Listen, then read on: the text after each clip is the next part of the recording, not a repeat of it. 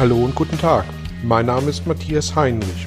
Ich helfe Menschen und Unternehmen seit 2010 mit Coachings und Seminaren über sich hinauszuwachsen. Mein Ziel ist es, Ihnen zu helfen, innere Bilder von bestimmten Situationen in Vertrieb und Führung zu überprüfen und gegebenenfalls nachhaltig zu korrigieren. Kurze Impulse wie der folgende lassen neue Ideen und Inspirationen in Ihr Tagesgeschäft einfließen. Hallo und herzlich willkommen zu Ihrem heutigen Belgian-Impuls. Ich möchte mich mit der Frage beschäftigen, wie störend oder hilfreich Erfahrungen und oder Paradigmen für unser tägliches Leben sein können. Paradigmen oder Glaubenssätze bestimmt in großen Teilen unser tägliches Handeln. Was sind die Vor- und Nachteile? Auch hier möchte ich zunächst in eine Begriffsdefinition und Abgrenzung einsteigen.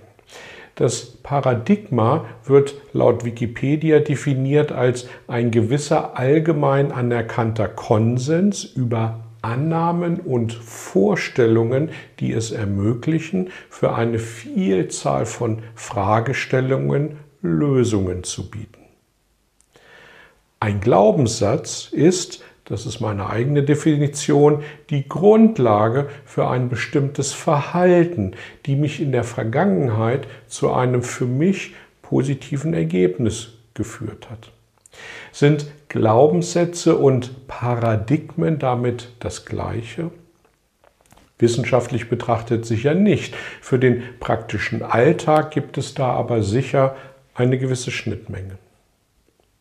Glaubenssätze sind für mich eher persönlich und individuell geprägt. Bei Paradigmen steht eine gewisse Allgemeingültigkeit dahinter. Was sind nun die Vorteile, sich auf Paradigmen und Glaubenssätze, Erfahrungen zu verlassen? Nun, es ist die Erfahrung, die uns an dieser Stelle hilft, das Unbekannte, was uns morgen und übermorgen widerfährt, in Ansätzen vorherzusagen und damit eine gewisse Sicherheit mitzunehmen, das wird schon gut gehen.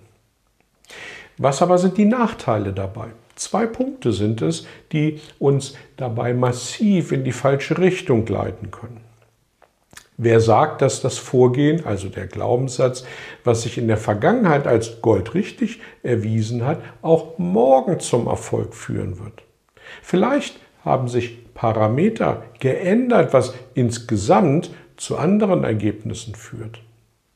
Bei einer sich immer schneller verändernden Welt ist die Wahrscheinlichkeit doch ziemlich hoch, dass sich Randbedingungen geändert haben, die zu anderen Ergebnissen führen werden.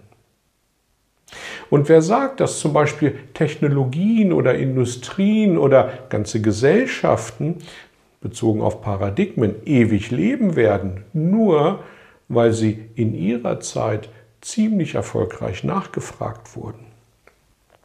Ein Paradebeispiel für mich ist die Schweizer Uhrenindustrie, die zwar die Quarzuhr erfunden hat, sich damit aber fast komplett selbst abgeschafft hat. Es hat Jahrzehnte gebraucht, um überhaupt wieder wahrgenommen zu werden. Was war passiert? Ein Paradigmenwechsel hin zur Quarzuhr bescherte dem Aushängeschild der Schweizer Wirtschaft fast den Garaus. Weitere Beispiele sind die Schallplatte, das H4-Licht im Auto, die Kugelkopfschreibmaschine, IBM oder mittendrin der Verbrennungsmotor. Was wird aus unserem Geld einmal werden? Ich meine unser Hartgeld und die Scheine. Da hängen dann übrigens auch die Banken mit drin. Bitcoin braucht keine Banken mehr. Und übrigens hat die Schweizer Uhrenindustrie ähnlich über die Quarzuhr gelächelt wie Banken in der Gründungszeit der Kryptowährungen. History repeating, die Geschichte wiederholt sich. Wenn sich also Regeln ändern, dann sprechen wir von einem Paradigmenwechsel oder Paradigmenwandel. Und wenn das so radikal geschieht, wie gerade beschrieben, dann fallen alle Teilnehmer in diesem Spiel gnadenlos auf Null zurück. Und meist kommen dann Nischenanbieter schnell und flexibel daher und mischen den Markt neu auf. Tesla mag ein Beispiel für den E-Motor sein, PayPal ein anderes für das Thema Geldbewegungen.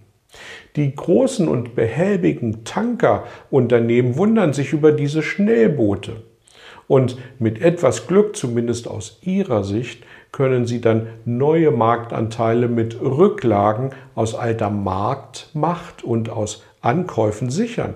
Sonst verschwinden sie in der Bedeutungslosigkeit. Siehe Kodak, AEG, Grundig, Nokia und andere. Ergo verlassen Sie sich nicht allein auf Ihre persönlichen Glaubenssätze oder auf gesellschaftlich akzeptierte Paradigmen. Stellen Sie sich und Ihr Handeln immer auf den Prüfstand. Haben Sie natürlich gern Ihre Erfahrungen im Hinterkopf. Lassen Sie sich aber nicht alleine davon leiten, denn Führungskräfte leben für und von Veränderung. Ich wünsche Ihnen, dass Sie sich gedanklich von Paradigmen und Ihren persönlichen Glaubenssätzen bewusst und frei machen können, um kreativ auf neue und zielführende Ideen zu kommen. Ich freue mich, wenn Sie Ihre Erfahrungen dazu mit mir teilen. Auch freue ich mich, wenn Sie diesen Beitrag teilen. Und äh, danke fürs Dabeisein. Bis zum nächsten Mal. Tschüss. Vielen Dank für Ihr Interesse an meiner Arbeit und an meiner Vorgehensweise.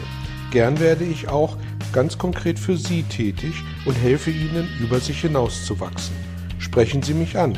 Ich freue mich auf Sie und die Zusammenarbeit im Coaching oder Seminar.